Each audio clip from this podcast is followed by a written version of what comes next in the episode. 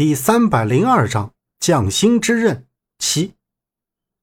老叔伯接过烟，脸色舒缓了些，然后抽了口烟，瞅了瞅车窗外，说道：“前面右拐就到了，拐的时候注意他家门口那些东西。”李庆华已经打了方向盘，就看到在这个道口左边摆放了大约十几件的石雕工艺品，每一件都巧夺天工。精雕细琢，特别是那两头石麒麟，非常霸气，属于汉族建筑中辟邪物品，有消灾解难、驱除邪魔、镇宅避煞的作用。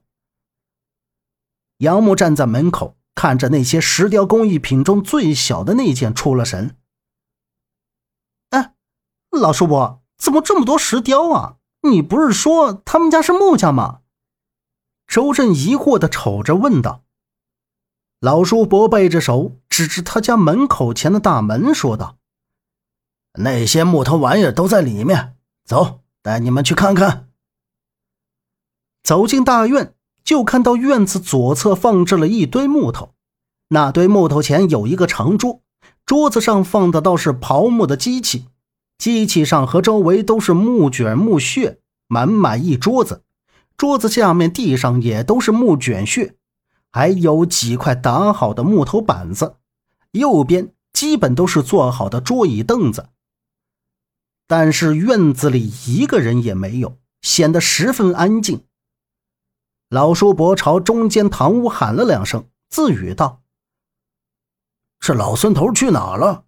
你们在这等我会儿，我去瞅瞅，有可能在里面没听到。”老叔伯说完，就快步向堂屋走去。杨木他们就在院子里等着。周震刚靠近那刨木的机器桌子前，正准备看看这木头是怎么削平的，结果他脸色一变，紧张大喝道：“呃，喂，你们快过来看看，这这这这么多血，还被这木头屑子给挡上了！”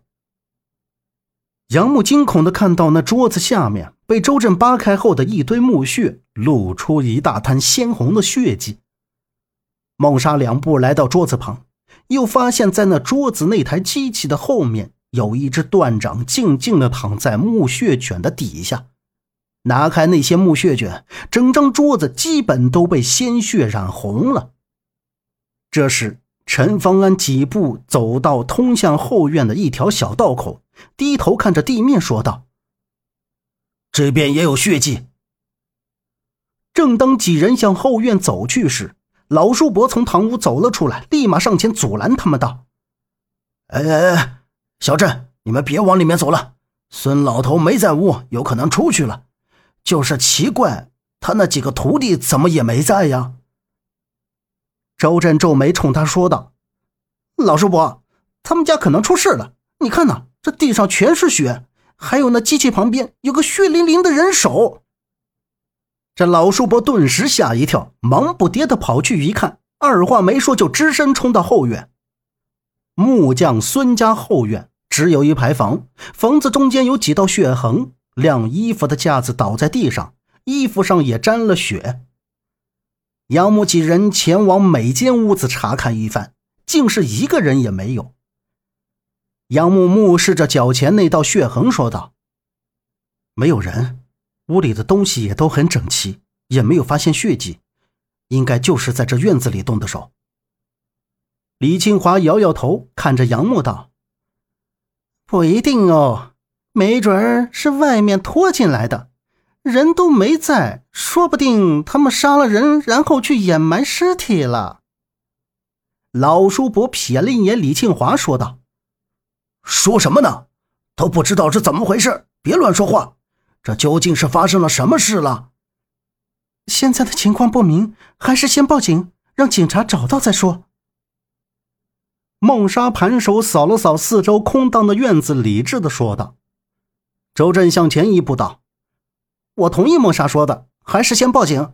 我们也别站在这里了，毕竟都不是本地人，先离开这儿，让我老叔伯在外面等警察过来。”老叔伯一听，连声说：“行。”杨木没有意见，点头认可。陈方安站在他们后面，一直没有说话。就在他准备跟上杨木时，突然他发现自己左后方的墙头上有动静，他头一侧，眸光一斜，就看到一个人的脑袋落到了墙下面。只见他转身就朝着那边的墙头冲了过去。杨木猛然回身，就见陈方安已经跃上了墙头，翻越到了后面，惊呼道：“小陈，周震，快出去看看！”杨木使劲拍了拍前面的周震的肩膀，就快速跑了出去。随后，周震他们也跟上杨木来到大门口。杨木刚出门口。就看到陈方安手里抓着一个年龄差不多一二十岁的半大小子来到他的车前。这个半大小子一双又圆又黑的眼睛，四肢挣扎扑腾着。放开我！放开我！你放开我！你们都是坏人，都是坏人！他越是来劲儿，陈方安就抓得越紧，目光瞅着他。既然他趴在墙头上偷看，肯定是知道些什么。就是这小子太执拗，什么也不说。这时，老叔伯走过来一看，眼神瞬间就变了。这小孩他认识啊，跑过去对那半大小子说道：“安生，你小子跑这儿来干什么？你妈呢？他怎么没有看着你？小伙子，快把他放开吧！”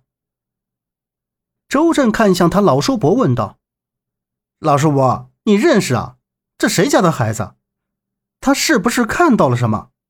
陈方安，你先把他放了，让我老叔伯好好问问他。陈方安缓缓松了手，那个叫安生的嘴一撅，撒腿就要见空溜。李庆华一个跨步就挡住了他，狰狞的表情瞪着他。安生，过来，大伯问问你，你知道老孙伯他们家发生了什么事吗？他们人都上哪儿去了？你知道吗？老叔伯将安生拉过去问道。安生撇着头，不敢看老叔伯的脸，好像非常害怕老叔伯。他使劲拍打着老叔伯的手，挣脱着。当他漆黑黑的眼珠看向杨木的时候，他的眼神满是渴望和恐惧，像是在期盼杨木出手帮助他。杨木走上前，对老叔伯说：“叔伯，你把他交给我，我来问问他。”老叔伯瞅了瞅杨木，直起身道。他这孩子脾气倔得很，我怕你。老叔伯，你就让杨木试试看，我们去其他家问问情况。周震瞧着他老叔伯说道。老叔伯撒开手，安生竟拥进杨木的怀抱，埋头大哭了起来。杨木把安生带到一边安抚了一会儿，安生才平静下来，就说了一句话：“他把孙老伯的手弄断了，他被坏人抓走了。”待老孙伯问了周边村民，才知道孙老头被那几个徒弟给送去了医院。他们先是把安生送回家，然后就直接去了县城的医院。本集播讲完毕，感谢您的收听，欢迎您订阅，下次不迷路哦。